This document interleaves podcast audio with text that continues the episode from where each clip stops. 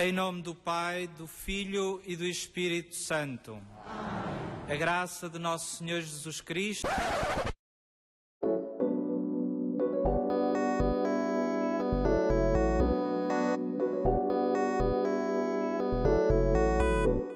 Namastê, gente.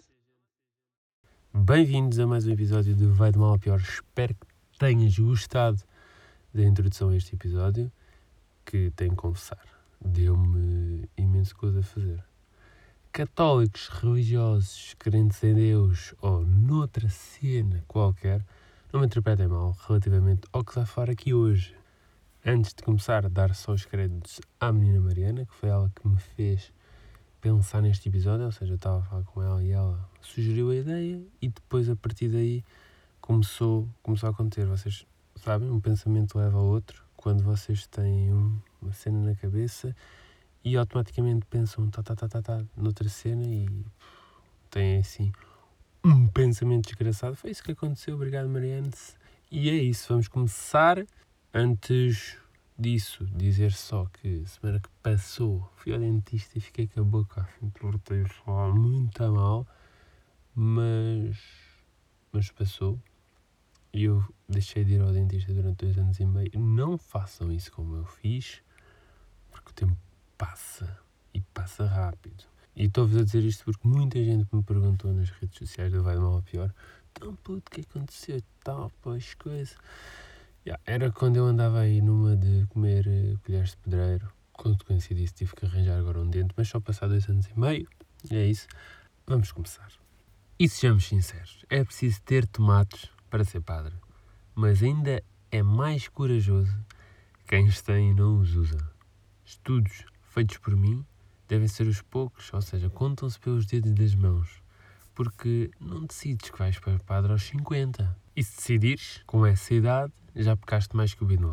Fiz uma breve pesquisa e concluí que há padres que eram médicos ou jornalistas e abandonaram essas áreas para ser padres. Inclusive, no Brasil, é reconhecido pelo Ministério do Trabalho como uma profissão. Em Portugal, por acaso, não sei, não descobri nada. E as questões aqui são: entras para um seminário com 20 anos.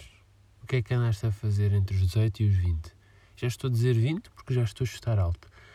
Cada vez mais a juventude experimenta tudo mais cedo e por esta ordem de ideias no futuro não haverá padres e isso deixa-me preocupado porque as velhitas vai sempre haver velhitas e católicas mas, também, mas também depois isso é um grande ciclo e tem muitas ramificações eu não vou entrar por aí mas como eu estava a dizer não se sentiram atraídos por ninguém ali de, desde os 18 aos 20 independentemente da orientação sexual. Não têm curiosidade? E não me digam que todos os padres são virgens. Nunca mandaram uma trancada e não gostam. É pá, não me fodam. Eu tenho 23 anos e vejo que há coisas que eu fazia aos 20 e eu penso comigo mesmo. É pá, Henrique, eras tão atrasadinho. E aos 26 vou pensar o mesmo dos 23 e assim sucessivamente.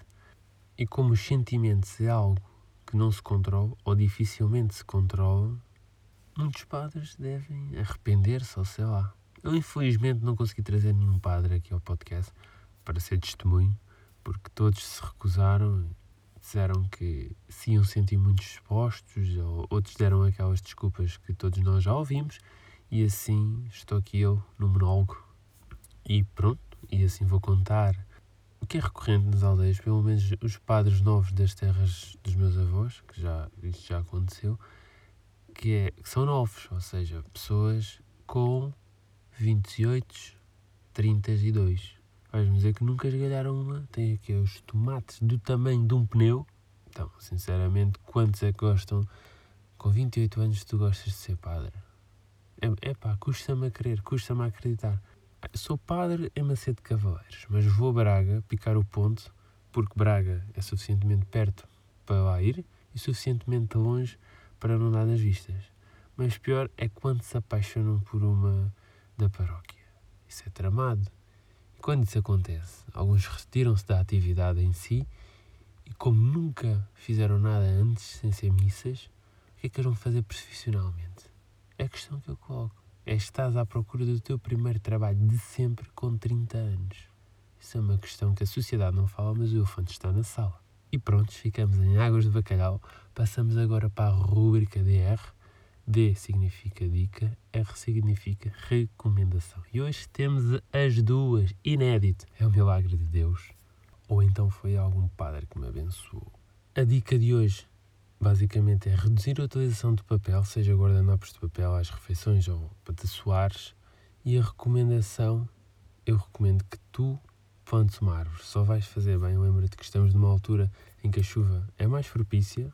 Plantar uma árvore onde não tem, não tem quintal, puto, num terreno baldio onde seja permitido fazer isso, ainda por cima, como eu já referi antes, há mais chuva, ou seja, não tens que estar lá sempre a cuidar. De vez em quando vais lá, desde que fique perto de tua casa. E assim chegamos ao fim de mais um episódio. Espero que tenham gostado. Ouvem para a semana, se Deus quiser e em paz, que o Senhor vos acompanhe.